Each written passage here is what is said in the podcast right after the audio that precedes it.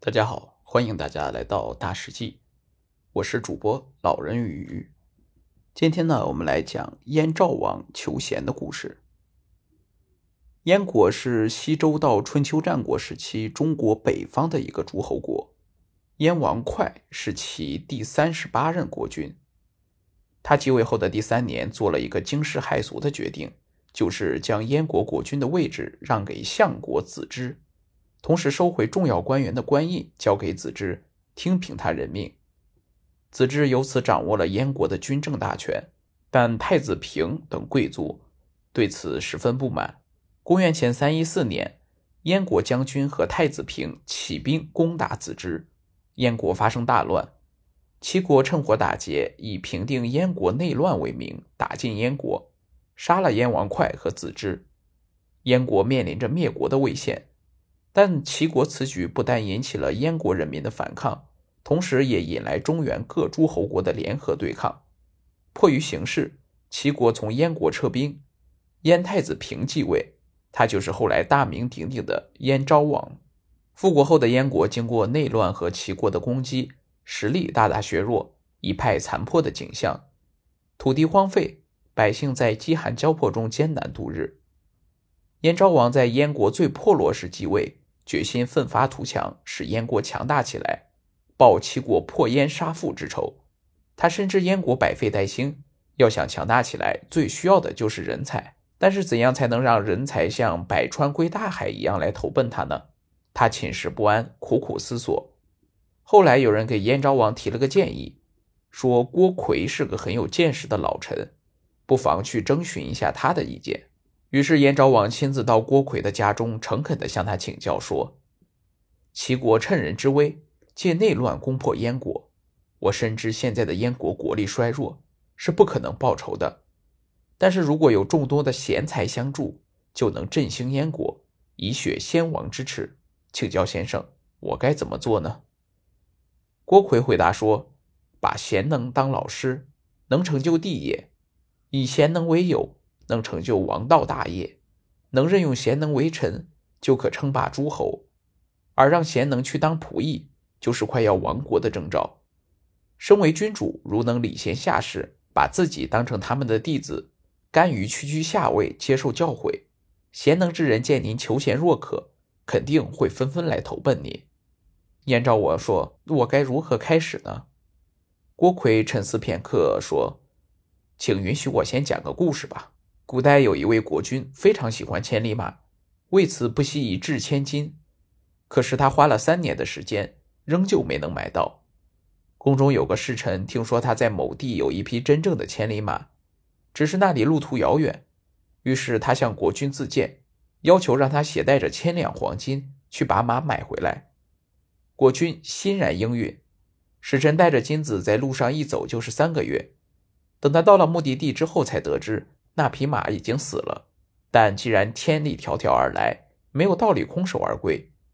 于是侍臣就花五百金买下了那匹马的马头，带回去复命。国君一见马头，勃然大怒，斥道：“我要的是活马，如今你却给我带来个死马的马头，还用掉了五百两黄金。”侍臣从容不迫地回答：“天下人知道，死马的马头您都愿意花五百金来买，还不争相把好马给您送上门来吗？”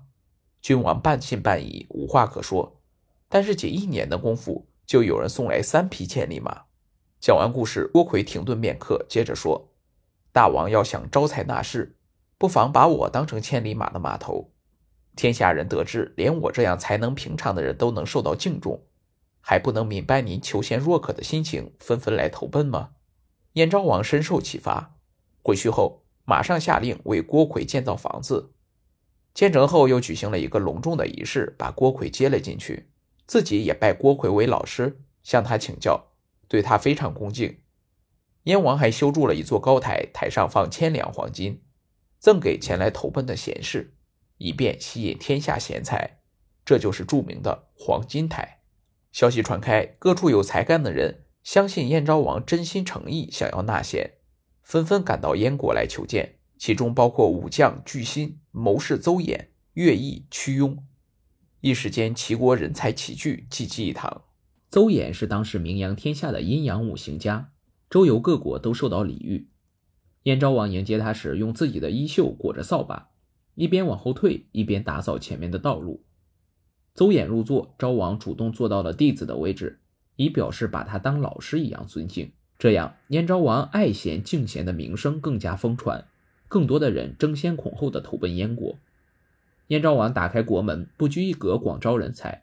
除了那些贤能之士，还收纳了许多与齐国有仇或者熟悉齐国地形和国内情况、善于调兵遣将的人。对这些人，昭王一律以礼相待，并给予优厚的赏赐，为日后攻打齐国储备力量。在众多投奔燕国的能人志士之中，才能最突出、对燕国贡献最大的就属乐毅了。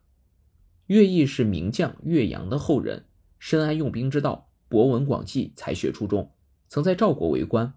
为了躲避赵国内乱，到了魏国，他听说燕昭王正广招贤才，便萌生了投奔燕国的想法。恰巧乐毅就要代表魏国出使燕国，受到了昭王恭敬有礼的接待，乐毅为此感动不已，于是决定留下报效燕国。燕昭王任命他为亚卿，执掌燕国的军政大权。乐毅改革内政，整顿军队，不遗余力地协助昭王治理燕国。同时，昭王在国内吊唁死者、抚恤生者。派人去祝贺即将生育的夫妇，和百姓同甘共苦。燕国上下一心，同仇敌忾，立志要找齐国报仇。燕王带领燕国百姓，在乐毅等人的辅助下，经过二十八年兢兢业业的奋斗，终于使燕国逐渐殷实富足，积蓄了相当强的实力。而且百姓间也培养出艰苦奋斗、励志求强的风气。燕国的国势蒸蒸日上，此时的齐国却对内横征暴敛，对外穷兵黩武。内忧外患重重，燕昭王觉得燕国已经具备攻打齐国的条件，而且时机也已成熟，于是决意举兵伐齐。公元前二八四年，昭王用乐毅为上将军，联合秦、楚及韩、赵、魏攻打齐国。齐王倾尽全国的兵力仓促应战，但因为齐国连年征战，军队中士气低落，无力抵抗声势浩大的联军，齐国大败。齐王率残部狼狈出逃。燕军趁胜追击，单独痛击败军，连克齐国七十多座城池，攻下齐都临淄，烧了齐国的宫殿和宗庙。最后，齐国只剩了两个城。燕军大获全胜，昭王十分高兴，亲临战场犒劳军士，封乐毅为昌国君。燕国战胜了齐国，接着昭王派燕将秦开攻打东北部的东湖，迫使东湖后退了千余里，使燕国的领土向东北扩展到辽东一带。同时，燕国还向南进军，占领了许多中山国的土地。在昭王的治理下，燕国终于跻身于强国之列，步入黄金时代。好了，我们今天的故事就讲到这里，欢迎大家点赞、评论和转发，我们下期再见。